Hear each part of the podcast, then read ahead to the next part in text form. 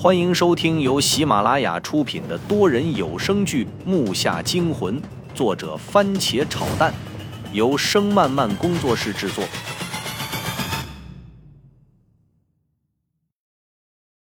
第七十七集，曾哲可能觉得我说的有道理，也没多说什么，自己坐在了地上，贪婪的呼吸着空气。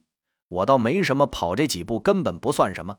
我也懒得再说啥，赶紧去观察这个巨大的树木了。天哪！这树木给我的第一感觉只能用震撼来形容。我一辈子都没见过树干有十几个人环抱那么粗的大树。眼前的树干还有点奇怪，上面的确有平常树干表面的浮凸不平的纹路，可是树干的本身却近乎半透明了，已经，里面的脉络清晰可见。我用手还触碰了一下，从手感来说，它还算得上坚硬。但怎么越看越像是里面冲了水胀到这么粗的呢？往上看五六米处就是树枝分散的地方了，数不清的大腿粗细的树枝张牙舞爪地伸展向四周，上面缠着如同巨蟒般的藤蔓，这藤蔓也和树干的样子差不多，只不过看上去柔软些。分布卷的到处都是，剩下的就只有那些暗红色的叶子了，密密麻麻的挂在树枝上，铺天盖地的照在我们的上方，黑压压一片。在叶子中点缀着我们本以为是果实的东西，这些果实的个头每个都不小于人的脑袋，浅绿色接近于白色，莹莹的光芒微微散发，像罗棋布的被叶子掩盖在里面。这些果实上面还有人青筋般的纹路，它们像是有生命似的在低幅度的跳动，看得我胆战心惊的。这些果实怎么仔细一看之下，却像是什么动物生下的卵呢？哎，邓哲，你看那东西像不像是动物的卵？我推了推坐在一旁的曾哲，这东西在动啊，不过哪有动物的卵长在树上的呀？你是真比我傻呀！他虽然这么说，但眼神中尽是忌讳，身体不住的往我这边移，可是根本避不开，因为我们上面就都是树叶，树叶中间就都是那玩意儿，没有一万也有八千的长在大树冠上面，可以想象，有这么些会动的脑袋大的圆东西正在你头顶上跳动，是多么让人毛骨悚然的一件事。我迫不及待的想尽快离开这儿。刚想静下心来想想办法，就听到池子中咕咚咕咚的冒出两个大气泡，大气泡下面还跟着漂浮上来好些小的。一看之下，谁都知道，只有水下有活物才会出现这种状况。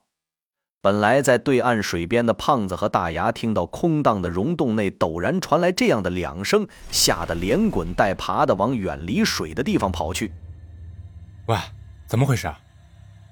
曾哲拽着我也是先往后退，然后轻声的问道：“我哪知道，先看看再说吧。你就知道它是鱼，不是怪物吧？”我心里直犯嘀咕：难道真的让我说对了？这里边到底还是有东西？两个黑影破水而出，仰起头猛吸了两口气后，身体旋转着看了看四周，紧接着目光就定在了我身上。可他妈算找到了！什么？我顿时就愣了，看到俩黑影一出来，我整个人向后退了一步，都做好迎战的准备了。我有点不敢相信我的眼睛，这两个人还是我最熟悉的人。我现在脑袋里就像是被灌了浆糊，想不明白这一切的一切到底是巧合，还是有人在暗中捣鬼。如果是巧合，这未免也太可怕了。爸，爷，你们怎么会到这里的？我看到他俩愣了几秒钟后，张开嘴，脱口而出的问道：“水中的父亲和爷爷用手把脸上的水抹掉，与我的目光交接在了一起。我清晰的看到了父亲眼神中的怒火，瞅得我浑身发毛。我真弄不明白他们怎么也会来到这里，这也未免太巧合了。看着他们俩再次潜进水里，几下就游到了我和曾哲所在的这个岸边。”两个人默契地扶着地面向上一撑，就坐到了岸上。父亲又从水里提出一个湿漉漉的背包，此时的两人身上只穿着各自的内裤，衣服什么的，我想应该都在包里。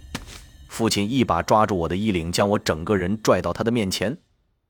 小兔崽子，你是不是觉得自己翅膀硬了，带着朋友来这种地方？要不是你带了手机，我们用 GPS 定位找到上面那座庙，你们他妈就全留这吧？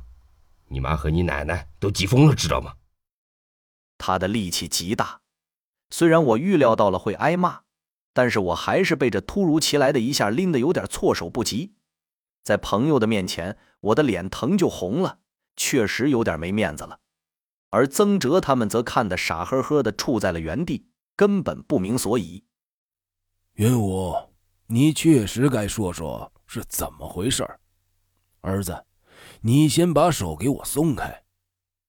爷爷走上前，深沉的提醒父亲，又把父亲的手从我脖领上拿掉。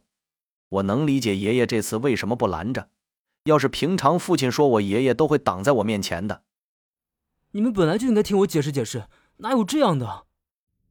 随后就把我们从来一直到现在中间发生的一切跟爷爷和父亲复述了一遍，一点都没有略讲。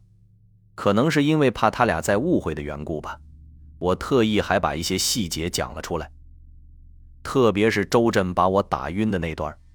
周震这回的气息与他的眼神，包括他的笑容，都跟上次不一样。上次我根本没看到他有笑容，还能笑得那么苍白。如果不是他的样貌和上次一模一样，我都不敢相信他是周震。父亲听完，把地上的包拿起来，不慌不忙地将里面有些发潮的衣服拿了出来。好像无视我说的话，自顾自地把衣服里面包着的盗墓需要用的东西一一放在了地上。这回好像还多了一个无烟炉。接着他低着头说道：“幸好衣服没湿。”我说：“云武你呀，要不是那两次是我和你一起经历的，这回你讲的我还真不一定能相信。”木下惊魂多人有声剧，感谢您的收听。更多精彩内容，请听下集。